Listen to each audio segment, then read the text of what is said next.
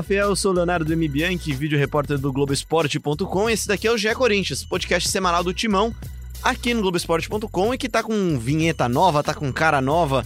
E para falar muito sobre Corinthians nesse nosso bate-papo semanal do Timão, tem aqui no meu lado Marcelo Braga, setorista do Corinthians. Tudo bem, Braga? Tudo bem, Léo? Tudo bem, pessoa que será apresentada ainda, que está ao meu lado. É um fim de semana bacana, né? Depois de um domingo em que treinei muitos lances com gols olímpicos, é, tive um bom aproveitamento e hoje estou aqui para discutir futebol com vocês. Gostei muito, cara, da sua abertura. Você gostou da vinheta também? Gostei, gostei, diferenciada. Que bom, cara, porque foi eu que fiz, eu gosto. E do lado dele tem aqui Diego Ribeiro também, o nosso rei, que tá sempre nos honrando com a sua presença para falar, tem muito conhecimento de casa, né? Fala Léo, fala Braga, obrigado pelas palavras. É isso, né? Discutir um jogo que foi um banho de água fria no torcedor do Corinthians, que vê suas pretensões aí um pouquinho mais complicadas no Campeonato Brasileiro, mas ainda tem Sul-Americana, tem esperança, o ano ainda não acabou. Fiquem tranquilos. Bom, vamos começar o nosso papo então falando do que dava, tava dando certo, né? O Corinthians abriu 2 a 0 no primeiro tempo, algo que não acontecia desde o Paulistão, né, contra o Santos. E foi tudo por água abaixo, né, no segundo tempo, Braga. É, o Corinthians fazia um bom jogo, né?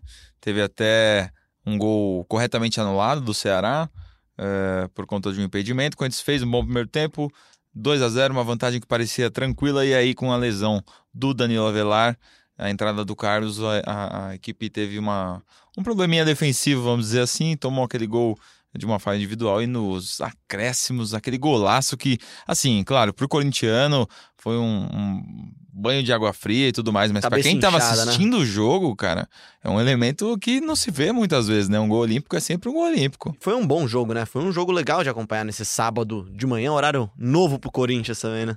Não, como espetáculo foi um jogo legal, sim, né? Feriadão, 11 da manhã, a torcida compareceu, né? Mais de 43 mil pagantes, um ótimo... Melhor público do ano do Corinthians no Brasileirão, né, Braga? Isso aí. Um ótimo público, excelente público do Corinthians que foram para ver um espetáculo e foram para ver um Corinthians é, tentar se aproximar do Flamengo, tentar manter uma distância curta, né? É, pensando aí já para o segundo turno do Brasileirão. Foram dois tempos muito distintos, né? O Corinthians jogou mu muito bem no primeiro tempo, aquele padrão de, de, buscar jogo, de criar, de pressionar o adversário. Só que no, no segundo tempo morreu, né? Caiu demais de rendimento. A saída do Avelar foi sentida sim, porque o Carlos Augusto entrou muito mal na partida. E aí a, e aí a desatenção também, né, né, Diego? Não, exatamente. E, e, lances de desatenção no próprio primeiro gol, uma bola viajada, né? É lá pro segundo pau que o Thiago Galhardo finaliza muito bem. Um ótimo jogador, aliás. Nas costas de quem? Nas costas do Carlos Augusto, mas o Braga tem aqui uma ponderação a fazer, né, Braga? É, na verdade a gente tava analisando o lance lá e o Cleison também larga a marcação, né? Ele tá acompanhando pelo lado esquerdo e deixa distante. O Carlos não vê o Thiago Galhardo, o estádio inteiro viu o Thiago Galhardo levantando a mão e pedindo a bola. O Carlos não viu e ele pega de primeira numa chapada bonita, né? Realmente é um jogador jogador que vem fazendo um campeonato é excelente. Jogador, né? Ele é bom jogador. Não, ele é bom jogador, só que aí o Corinthians é... largou. O Braga falou que o Cleison largou na marcação, mas o Corinthians inteiro parece ter dado uma largada no segundo tempo. É... Parece que sentiu até fisicamente o, o, o calor, o horário, o horário calor, do né? jogo, porque o Ceará realmente no segundo tempo foi melhor do que o Corinthians. O empate até foi um resultado, foi um placar justo pro que foi visto. Os dois times finalizaram 11 vezes, né? O Corinthians mais no primeiro tempo, claro, e o Ceará mais no segundo. Um placar justo justo. É, e lógico, o gol olímpico é um lance que a gente não vê toda hora no futebol. E ninguém esperava, né? Ainda Aqui, mais de três dedos. De pé né? trocado, né? Eu lembro de um gol do Roberto Carlos. É, pelo próprio Corinthians, né? Contra, em, portuguesa. contra a portuguesa. Não me lembro de outro gol é, nesse estilo. E até quero levantar a questão se vocês acham ou não que foi falha do Cássio no lance. Eu acho que é difícil falar em falha. É, eu acho que assim, até já. Eu não sei. Puxando o nosso falha, papo, eu, eu, até acho que você pode chamar de falha.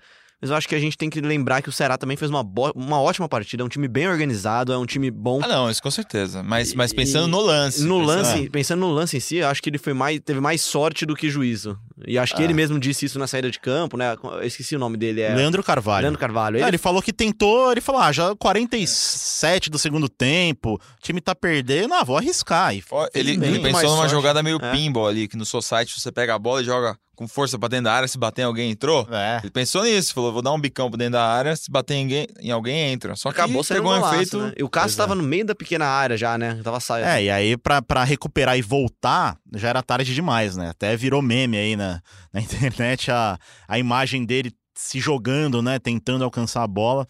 Mas também é, é óbvio que é difícil você colocar alguém no primeiro pau quando é uma batida de pé trocado assim, né?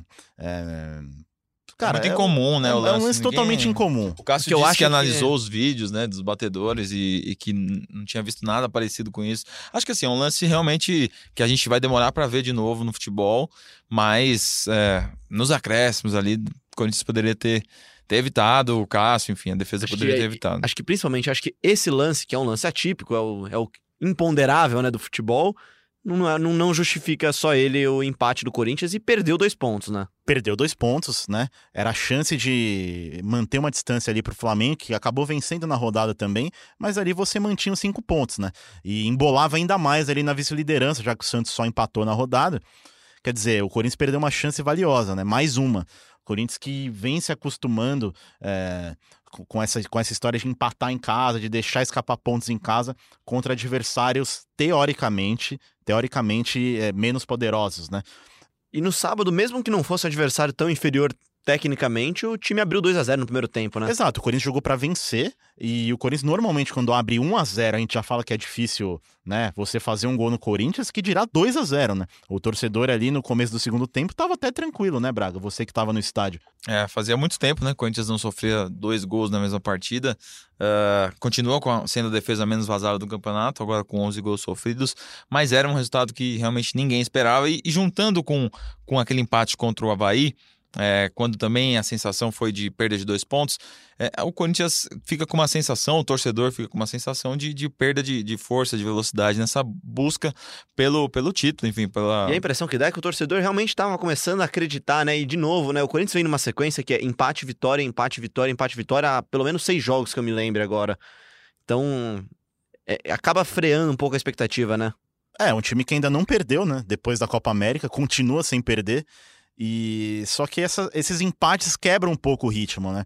E é por isso que eu, é por isso que eu digo que, que o Corinthians talvez ainda não esteja pronto para brigar por título brasileiro, né? A gente já vem falando algumas Que é um semanas. título que você precisa ter uma, uma consistência maior, né? Exato. E assim, jogos que você acha. é, quando você analisa a tabela, pô, Ceará em casa, você circula aquele jogo, Mais não. três. Esse é um jogo que o Corinthians tem que vencer.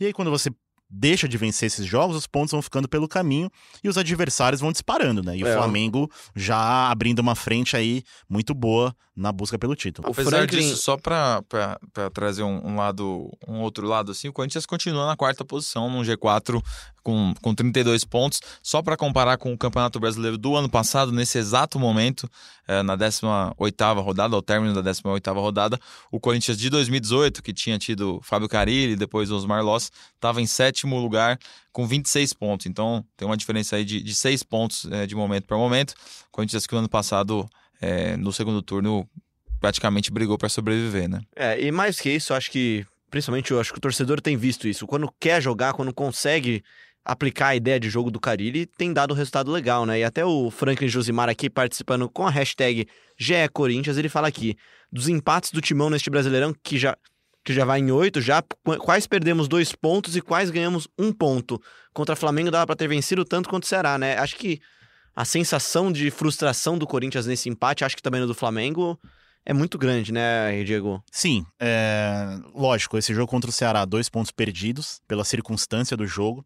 Contra o Havaí, por exemplo, é, é é- é isso, é muito da circunstância. Contra o Havaí acaba sendo um ponto ganho, porque o Corinthians jogou muito mal naquele, na- naquele dia, né? Achou, Teve a expulsão do Michel. teve a expulsão do Michel, perdia por 1 a 0 e achou um gol com o Wagner Love lá no final. É, na circunstância do jogo, sim. No planejamento, não, porque ele foi com o Exato. time reserva para um jogo contra o Lanterna que não tinha vencido, enfim. é- Exato. é, eu acho que no planejamento de jogo perdeu, perdeu dois pontos, né? Na, dentro de campo, realmente ganhou. Agora, lógico, você pega o jogo contra o Flamengo. Foi um jogo que o Corinthians foi bem, né? Teve uma boa atuação. Era o início ainda do Jorge Jesus do Flamengo. É, hoje, se o Corinthians pegasse o Flamengo hoje, é, eu não sei se a atuação seria tão equilibrada assim. Ah, lógico, o Corinthians é um time muito consistente na defesa, mas hoje o Flamengo vive um momento muito melhor. Também é mais consistente. Também é mais consistente, exatamente.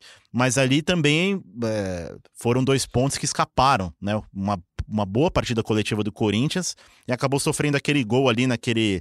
É, que gerou aquela dúvida milimétrica do impedimento ou não do, do Gabigol. É, quer dizer, então é, é são, são dois lados. Tem a circunstância do jogo, né? E tem o lado da tabela, lógico. Quando igual... você pensa a longo prazo, né? Exatamente. É, é, é, o que eu tava falando. Quando você circula lá na tabela, opa, o Havaí fora de casa, é jogo para ganhar. Ceará em casa, jogo para ganhar. É, Flamengo em casa, tá, o empate, ok. Palmeiras em casa, é um clássico. Tá. E aí você vai né, moldando e, e, dosando isso ao longo do campeonato. Você vai que é re... o que o Carilli fez muito bem na campanha de 2017 até o Corinthians. Sempre teve essa consistência, ganha em casa e empata fora, né? Exato. E muitas vezes ganhou fora, né? Sim, sim. É um time forte fora também. Só pra gente lembrar então os empates do campeonato. Foi O primeiro foi Corinthians e Vasco. Segundo Franklin, são oito. Na Arena da Amazônia, 1x1. Corinthians e Grêmio em casa, 0x0. Uh... Eh, Cruzeiro e Corinthians é, em Minas, 0 a 0 Flamengo, Corinthians e Flamengo na Arena 1 a 1 Nossa, esse Cruzeiro e Corinthians foi um jogo horroroso. foi um Jesus. jogo bem ruim mesmo. Corinthians Logo e Palmeiras na Arena 1 a 1 Inter e Corinthians 0 a 0 no Beira-Rio. E finalmente Havaí 1 a 1 e esse Corinthians e Ceará 2 a 2 De todos esses jogos, sinceramente, muitos deles o Corinthians poderia ter saído com os três pontos e Acho que recentemente, eu estava até conversando disso na redação outro dia, se o Corinthians tivesse ganho a partida contra o Flamengo, que era uma partida palpável, ganha a partida contra o Havaí, ou, ou não ganha, ou pelo menos não ter perdido dois pontos contra o Ceará, também estava lá em cima na tabela, né? Exato, você pega só. É que agora a gente. É um recorte muito fácil de fazer agora. Né? Sim, né? não, e lógico, a gente pega agora os jogos mais recentes, né? Porque esses empates com o Grêmio, com o Cruzeiro foram lá no início, muita gente já nem lembra mais, né? É, nossa, aquele jogo contra o Grêmio em casa, sim, o Corinthians já jogou com o Grêmio na Arena. É. É um jogo que pouca gente lembra. Quer dizer que vai jogar lá agora também. Exatamente, vai jogar lá na Arena do Grêmio. É... Mas só esses quatro pontos aí é, que ficaram pelo caminho contra Havaí e Ceará, pô, já deixariam o Corinthians muito perto da liderança. Né? Já é um outro panorama. Ainda que, repito, o Flamengo esteja apresentando o melhor futebol do campeonato hoje, mas você tá numa diferença, numa distância bem menor, né? É, pro início de segundo turno, depois... Segue no bolo, né? Segue no bolo, depois o Flamengo tem Libertadores, o Corinthians também tem a Sul-Americana agora, mas enfim, dá, daria para sonhar. Eu sigo achando que título a impressão que dá mesmo é, é, até como eu tava na análise do Globoesporte.com, é que se o Corinthians, por acaso, conquistar o título, vai ser sempre no limite, né? Ah, eu acho que aí é muito distante também pra gente falar em título, faltam aí um turno. Um turno e, e, mais um jogo. É, é, o Corinthians, como a gente vem falando já há algumas semanas, né? A ideia é ficar ali. Tá em quarto lugar, hoje com 32 pontos, a 7 do, do Flamengo, pode terminar o turno aí com 35 pontos. É um desempenho ok, um desempenho é, cabível para esse time do Fábio Carilli. De repente, depois da, da, da Sul-Americana, das decisões da Sul-Americana, esse time pode é, pegar um embalo aí na reta final do campeonato. Enfim, vamos ver como é que vão ser as coisas. Corinthians enfrenta o Fluminense, fecha o turno e depois faz o primeiro jogo contra o Del Valle. É, pra, pra gente ter uma ideia da sequência do Corinthians, sequência que a gente conversou até semana passada falando que era positiva, o Corinthians enfrenta o Fluminense em em campo neutro, né? Enfrenta o Fluminense em Brasília, recebe o Del Valle no meio da semana que vem, enfrenta o Bahia em casa pelo Brasileirão, vai a Del Valle, né? Enfrentar o, enfrentar o Del Valle pela Sul-Americana, jogo da volta, e recebe o Vasco em casa nessa sequência de três jogos do Corinthians em campo neutro, pelo menos um deles, né? É, é, dá para dá pra diminuir essa diferença até, né? Então, dá, mas a gente ainda não sabe como é que vai ser o planejamento do Carilli para esses jogos, né? O Corinthians pega o Fluminense agora no dia 15 e depois já faz essa viagem para o Equador, um jogo desgastante e tudo mais. A gente não sabe qual é o planejamento. Decisivo, né? A gente não sabe qual é o planejamento da comissão técnica, se vão poupar alguns jogadores e tudo mais. Então, é, é, é o momento de definição num, num outro campeonato. Pode ser que o Corinthians vire as costas para o Brasileirão, já que é, tá aumentando um pouco mais a distância para o líder. É, a gente vai, vai ficar sabendo aí ao longo da semana. E até trazendo de novo a participação do nosso ouvinte, o José Feleiros. José Faleiros Neto fala aqui pra gente: os empates bobos contra Havaí e Ceará são uma dose de realidade para Fiel. Dá pra, eles mostram a diferença para o Flamengo, que com reserva meteu 3 a 0 sem dificuldade, e mostra que o foco deveria ser apenas o G6 e a Sul-Americana? Sem dúvida, concordo, concordo, porque os jogos que você acha que o Flamengo vai ganhar, o Flamengo tá ganhando, né? E os jogos que você acha que o Corinthians vai ganhar, não, não sei. Às vezes sim, às vezes não, às vezes complica. E, e, o Corinthians tem muito disso. Tem jogos que você acha que o Corinthians não vai ganhar. Jogos assim, ah, não, pô, jogo com time tal fora de casa, esquece. O Corinthians vai lá e ganha e joga bem. E aí chega em casa contra um Ceará, abre 2 a 0 e aí cai o ritmo. É, então, um time que ainda não transmite total confiança ao torcedor, né? E esses resultados, esses tropeços mostram isso. Então, estou de acordo com o torcedor. Acho que o Corinthians está um passo atrás, né, do, do Flamengo, principalmente de outros rivais até, na busca pelo título brasileiro, que é, que é um campeonato mais a longo prazo, a pontos corridos, né? Marcelo Braga. Eu também acho. Acho que eu tava olhando aqui os últimos resultados do Corinthians. 28 de julho ganhou de 3 a 1 contra o Fortaleza fora de casa, no Castelão. Acho que foi um resultado que é, é mais fora da, do, do, esperado, como o, Diego tá falando. Aí depois o Corinthians é, é, ganha, empata em casa com o Palmeiras, um clássico. Ganha do Goiás em casa, um resultado esperado. Empata com, com o Inter fora de casa, um resultado ok, esperado. Ganha do Botafogo em casa. Uh, aí, tem esse, aí tem esse empate com o Havaí fora de casa que é não é esperado. Ganha do Atlético Mineiro em casa é esperado. E esse empate é, diante do Ceará. Acho que o Corinthians ainda está precisando de um grande resultado, sim. Contra um grande é, time, talvez. Um time, é. Bom, o Corinthians ainda tem, vai ter oportunidades para conquistar pontos e no final de semana enfrentando o Fluminense vai ter retorno de jogadores importantes, né, Braga? Principalmente, acho que agora a gente pode dizer jogadores da seleção brasileira, o Pedrinho, né? O Pedrinho é, volta para a equipe, ele que estava com a seleção sub-23, o Fagner que estava com a seleção brasileira principal, além do Sornosa que estava com a seleção do Equador e o Arauz chileno no sub-23. O Corinthians não vai ter o Cleison pela esquerda, eu acho que aí passa uh, o mistério da semana e a dúvida da semana, porque o Pedrinho volta pro lado direito e aí na esquerda você não tem o Everaldo que está é, se recuperando de uma pubalgia, fazendo tratamento, e não tem o Cleison. É, quem que vocês. Vital? Eu não mexeria no Vital nesse momento. O Vital fez mais um jogo ok, assim. Acho que de repente uma chance pro Sornossa, por ali. É, agora com o Sornossa de volta já dá essa possibilidade. Ou até o Love aberto pelo lado. É... Mas pelo lado esquerdo ele não tem jogado tanto, né? Tem jogado mais pelo lado direito. Eu, eu não sei. Eu... eu acho que se, se eu pudesse apostar, eu apostaria em Sornossa ou Jadson de novo. O Jadson fez um, bom jogo, assim, um bom até, primeiro tempo. Até ele cansar fisicamente mesmo falando, ele tava fazendo uma boa partida, né? Ele deu bons passes. Foi, foi por um, alguns momentos o Jadson que o Fiel espera, né? Deu, deu, não. Ele fez uma boa partida. Inclusive no primeiro tempo, o Corinthians não sentiu tanto assim a falta do Pedrinho. Do Nem do Fagner, né? É. é. é. até o próprio, o próprio Michel fez uma partida. A grande partida... verdade é que se o Corinthians tivesse acabado o jogo 2 a 0 todo mundo ia falar Sim. que o Corinthians fez um ótimo jogo. Não, e, é, e, então, inclusive eu queria falar, eu queria ressaltar isso, porque o Michel fez uma partida ok.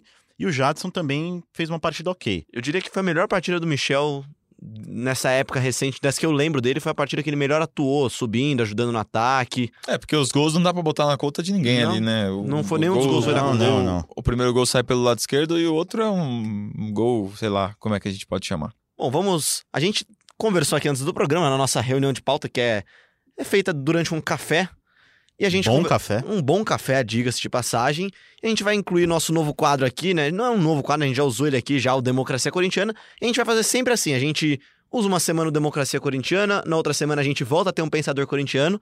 E o tema do, da democracia corintiana de hoje, da nossa discussão aqui, foi para lá de polêmico na última sexta-feira, lançamento da nova camisa do Corinthians, a camisa número 3, homenagem da fornecedora de materiais esportivos para as três invasões do Corinthians, que foram quais, por favor, Diego Ribeiro? Pois é, as invasões de 76, né? É... Onde você estava em 1976, Diego ah, Ribeiro? Ah, eu não faço a menor ideia, cara. Nem planejado eu tava, tá longe, né? Não tô é tão jovem. velho assim. É.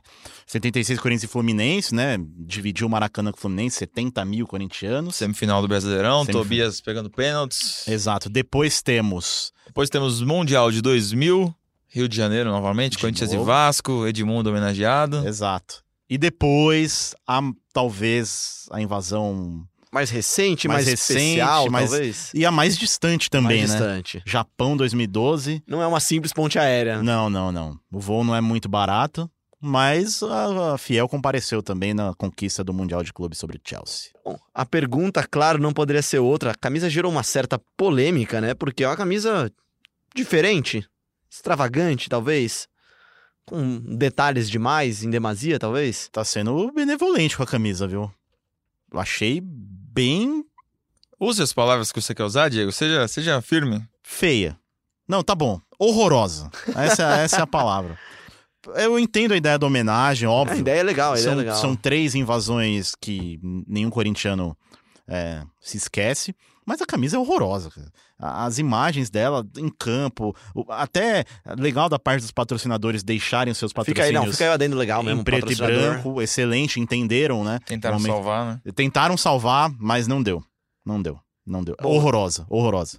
É- é- só pra é, entrar também nessa, eu, eu achei a ideia muito boa. A jaqueta é bonita, inclusive. A jaqueta é muito Isso, bonita. é, vamos. Justiça seja feita. A jaqueta, que tem só uma parte, né?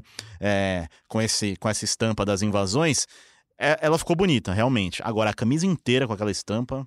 É que a camisa, ela parece o Globoesporte.com. É muita informação, cara. Olha. Olha, e, Parabéns, falando, e falando em Globoesporte.com, a Fiel concorda com a opinião dos senhores, então, e concorda com a minha opinião também, que também não achei a camisa bonita. É, 55%, aliás, um número que me surpreendeu. Eu esperava que a Fiel ia desgostar mais da camisa. Apenas 55% da nossa enquete respondeu que não gostou da camisa do Corinthians. É, eu vou trazer um spoiler aqui. A nossa grande amiga Ana Canhedo gostou da camisa. Então verdade. ela pode ter contratado um bot aí pra votar no. No, É, fica aí. no gostei. A gente, só pra explicar, a gente fez essa enquete no Globoesporte.com. Logo depois do lançamento, a gente publicou a enquete. É, cerca de 3 mil corintianos votaram? Isso, 3 mil. É. 3.264 pra Olha ser aí, essa é a informação.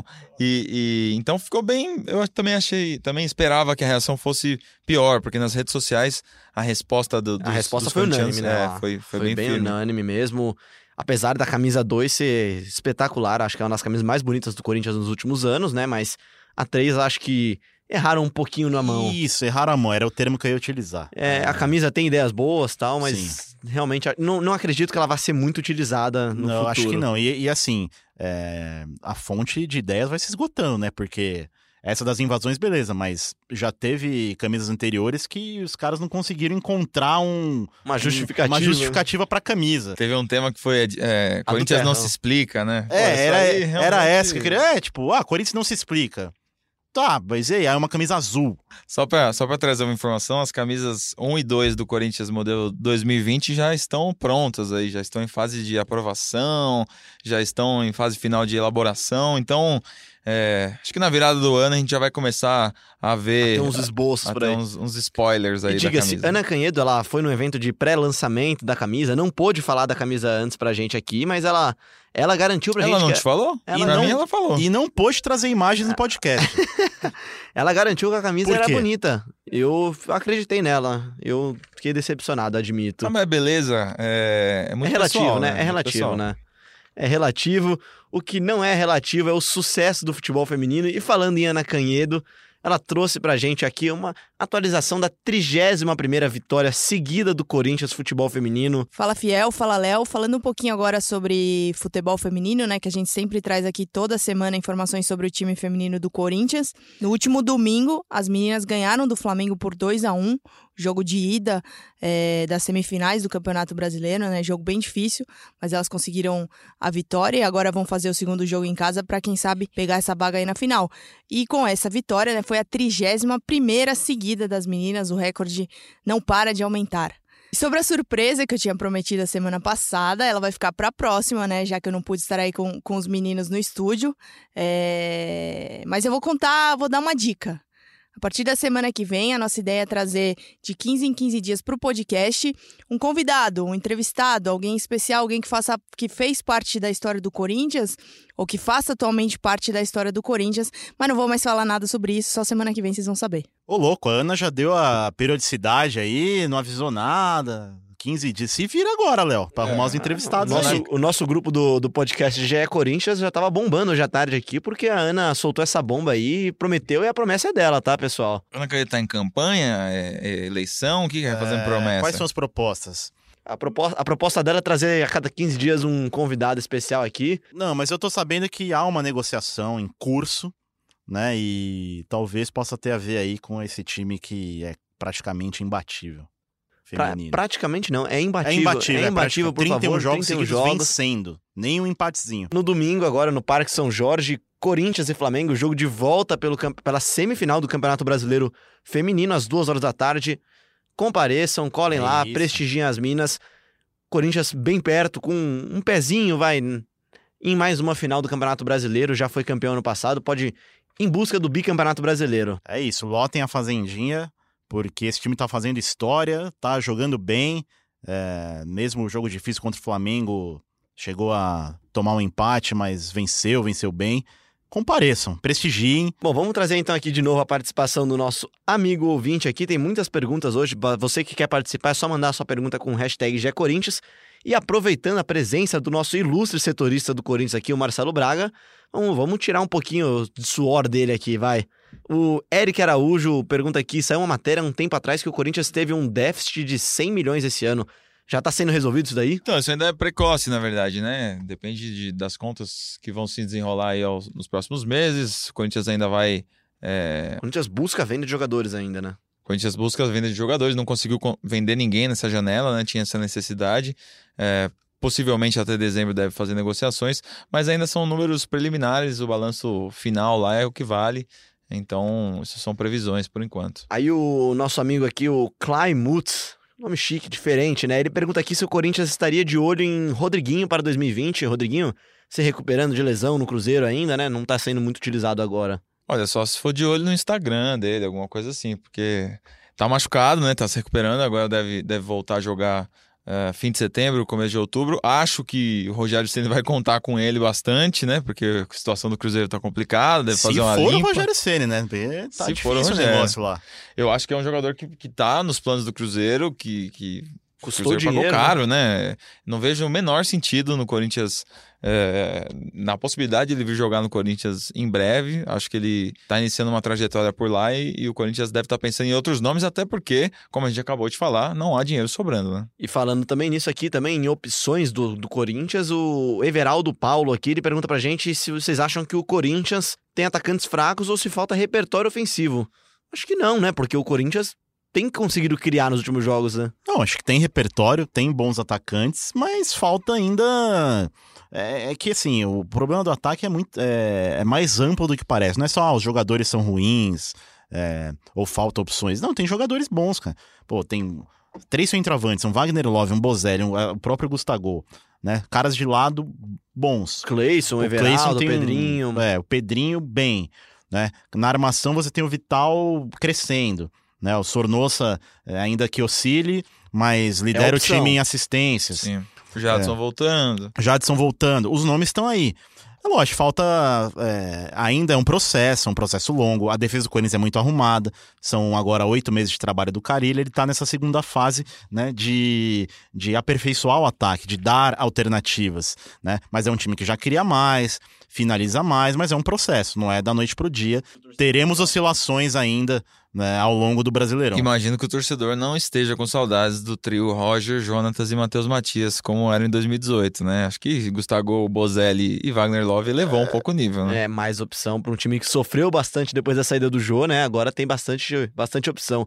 E acho que até voltando nesse tema aí do Diego, é, talvez torcedor não goste de ouvir isso, mas talvez um- seja um trabalho que o Careira esteja fazendo esse ano para conseguir colher frutos no próximo e no outro ano, né? Exatamente, é, é, é uma reconstrução, né? Porque o segundo semestre, o segundo semestre de 2018 foi foi bem ruim. Tenebroso, né? Tenebroso. verdade, tirando o Paulistão de 2018, É. o 2018 foi um ano jogado no lixo. né? Foi, foi. Contratações pouquíssimas deram certo, né? Ah, talvez o Vital, né? Mas aí, ó, ele já citou aí ó, três caras que, que chegaram Como praticamente, né? é, e praticamente bateram e saíram, os três centroavantes que o Braga citou. É, 2018 você ainda teve o Sérgio Dias, chegou machucado, teve Ah. o, o Douglas, que veio pra jogar. Douglas. Richard, né? Richard foi no começo Richard desse esse ano, né? é. Mas Mas enfim. já saiu também. Já saiu também. É, É um trabalho talvez a longo prazo, é né? um trabalho mais a longo prazo. E, ah, mas acho que o corintiano, o título paulista, lógico que dá uma, uma tranquilizada, né? É, O, o, o corintiano tá entendendo um pouco isso. Até porque é, é o único time que já tem título no ano entre os quatro grandes de São Paulo. É o único que ainda tá em duas competições. Então são. Com chances reais de título chances na reais. Né? Então acho que Isso dá três jogos de um título, né? Exatamente. É, acho que, que a situação. E também tá no G4 do Brasileirão. É claro que o torcedor queria estar na liderança, queria estar brigando ponto a ponto com o Flamengo, mas a realidade é um pouquinho diferente nesse momento. Mesmo porque a realidade financeira e estrutural do Flamengo é um pouquinho diferente da do Corinthians e de quase todos os clubes do futebol brasileiro, né? E a gente falou muito de lateral hoje também, né? Falamos da diferença, né? Da, da má atuação do Carlos Augusto, que era uma esperança do Corinthians desde a saída do Arana. E quem mandou um recado para Fiel foi o Guilherme Arana, tá aqui em São Paulo, né? Talvez quando você esteja ouvindo ele já não esteja mais, esteja, tenha voltado para Atalanta, né? Mas ele está aqui em São Paulo com a seleção olímpica e o Bruno Cassucci, nosso setorista do Corinthians, que está emprestado para a seleção, mand- falou com ele lá na- no Paquembu e ele mandou um recado pra gente. Sou muito grato ao Corinthians, é um clube onde abriu as portas para mim, para minha família, onde eu, é, eu pude ser reconhecido. Sou muito grato, muito grato ao clube. Foram 12 anos é, vestindo essa camisa e pode ter certeza que um, que um dia eu retornarei sim. Obrigado, Arana. Valeu. Voltaria? Ah, se o Arana voltar agora, é sucesso garantido ali. É, é o cara que chega pra jogar. E Não voltará, porque agora tá na Atalanta, né? Acabou de Exato. chegar na Não, Atalanta. vai jogar a Liga dos Campeões. Não, ele tá bem. tá Eu, bem. eu- o Cassus publicou essa matéria hoje, né, na, na segunda-feira, no Globoesporte.com, e eu vi muitos torcedores no- nas redes sociais meio que. é, meio que desdenhando do, do- da, da frase do Arana, ah, se quisesse teria vindo, o Corinthians tentou e tal. Acho que é, a- essa tentativa do Arana de jogar na Itália é uma tentativa de se manter na Europa, de conquistar um projeto pessoal, né? O, o, o jogador, quando sai do Brasil depois de. E voltar, é, é- querendo ou não, é um pouco de tipo, não deu certo. né? É, seria exatamente, seria uma desistência de um projeto de carreira, né? Eu acho que é, passa por, por insistir, tentar é, jogar no Atalanta, já que ele não conseguiu jogar no Sevilha, para tentar um contrato num clube maior por lá. Acho que voltar no, pro Corinthians é um projeto dele, mas um projeto para daqui a 10 anos, mais ou menos. É, e ele vai pra um clube que tem um patamar legal também. Ah, lógico, a Atalanta não é um dos gigantes da Itália, mas tá jogando a Liga dos Campeões. Quer dizer, é uma vitrine melhor impossível pro Arana, né? É, então acho que ele tem que entender o lado dele sim. Ele ainda é muito novo, né? É, e fica essa questão, né? Se ele volta agora pro Corinthians, pô, fracassou na Europa. E Pro pô, a corintiano em si adaptação é seria incrível, né? Mas pra ele mesmo... É, a adaptação é complicada, é normal. E aproveitando pra gente não dar essa queimada no Carlos Augusto, é o menino, né? É, Menino, Danilo, menino. Danilo dando a posição, é, fez mais um jogo regular até, até onde deu, até se machucar. E aí o, o Carlos entrou meio desaquecido ali, fez uma partida ruim, mas é um menino que tá sujeito a isso, a oscilações, tá, tá aprendendo aí no seu. E eu faço a minha meia-culpa. Eu mesmo aqui em vários episódios já defendi o Carlos Augusto. Acho que ele tem qualidade sim, mas talvez tenha entrado desatento, como todo time também no segundo tempo, né? É, mas é por causa dessa oscilação que eu falo que, que a, a vaga, a posição ainda é do Avelar, né? Mais experiente, defensivamente ele, ele tem, Consistente, tem o né? conhecimento ali maior já da linha de quatro defensores, né? É um cara mais seguro, né? Hoje. Então, para um futuro próximo, talvez o Carlos até ganhe essa vaga, mas hoje ela é do Avelar. É isso. Quem tem sempre vaga garantida aqui no GE Corinthians é Diego Ribeiro, é Marcelo Braga, Ana Canhedo e Bruno Cassucci também, que não estão aqui hoje, nos abandonaram, né? Mas tem sempre cadeira cativa aqui no GE Corinthians. Obrigado, Diego. Obrigado, Léo. Obrigado, Braga. Mais uma boa discussão. Semana aí. Mais uma semana cheia, né? Semana Acho que a última antes da Sul-Americana. Joguei o jogo contra o Fluminense, fechar o primeiro turno em Brasília. Estaremos acompanhando tudo no Globoesporte.com. Valeu, Léo. Valeu, Diego. Estarei essa semana aí acompanhando mais uma vez os treinos do Corinthians, que se prepara para esse jogo contra o Fluminense. É, nesse momento me despeço, tô, tô indo para minha casa, vou tirar a tarja de capitão, assim como fez Danilo Avelar, vou botar no braço do Léo. O Léo não quer, vou botar no braço do Diego Ribeiro. Ah, Diego Ribeiro não quer. é, não. então- Fica com você mesmo, cara. Tá bom. Aliás, fica um alguém. último comentário, né? O Gabriel foi ovacionado pela Arena na hora que ele recebeu a faixa. Talvez pinte aí em breve um, um novo capitão pro rodízio. Ah, ele já é, né? Já, já, tá- já faz parte. Já tá né? integrado. Já é um dos líderes do elenco. Ficou, né? É, acho Ele que fica. Exato, exato. Ficou. Bateu e voltou. Semana que vem a gente volta depois de Corinthians e Fluminense, Fluminense e Corinthians em Brasília. Vamos falar muito desse jogo, claro, e claro também falar muito da decisão contra o Independente Del Vale do Equador? Do Equador, do, do. Equador. Tem altitude, tem altitude. Tem altitude, Independente Del Vale do Equador, jogo pela Sul-Americana. Gostou, não gostou? Manda a hashtag GE Corinthians, sua participação, interação. Aquele abraço pro Marcelo Braga, pro Diego Ribeiro, pro Leonardo Bianchi, para todos os, os setoristas do timão aqui no Globoesporte.com. Ouve a gente sempre, claro, no globesport.com.br podcast, também no Pocket Cast, no Apple Podcast, no Google Podcast. A gente tá sempre lá na liderança, quase no bolo lá, né, entre os líderes dos podcasts. A gente, agra- a gente agradece muito você que acompanha a gente. Estamos no G4 já, hein? Estamos no G4. Grande abraço pra você.